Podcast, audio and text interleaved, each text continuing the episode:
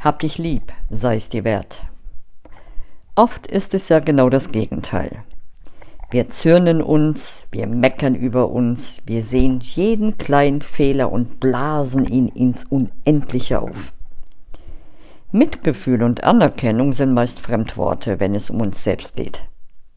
Dabei sind sie so wichtig. Dieser innere Druck, den wir uns selber machen, um ja keinen Fehler zu machen, um ja anerkannt zu werden, um ja dazuzugehören, der macht uns fertig.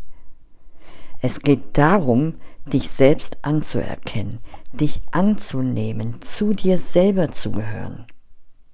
Hab dich lieb, verzeihe dir, sieh deinen Schmerz, sieh, welchen Weg du schon gegangen bist und erkenne dich und deinen Weg an. Es war kein einfacher und du stehst immer noch. Du gehst immer noch einen Schritt nach dem anderen. Langsamer vielleicht, aber du bist dran. Es kostet viel Energie, sich selbst abzulehnen.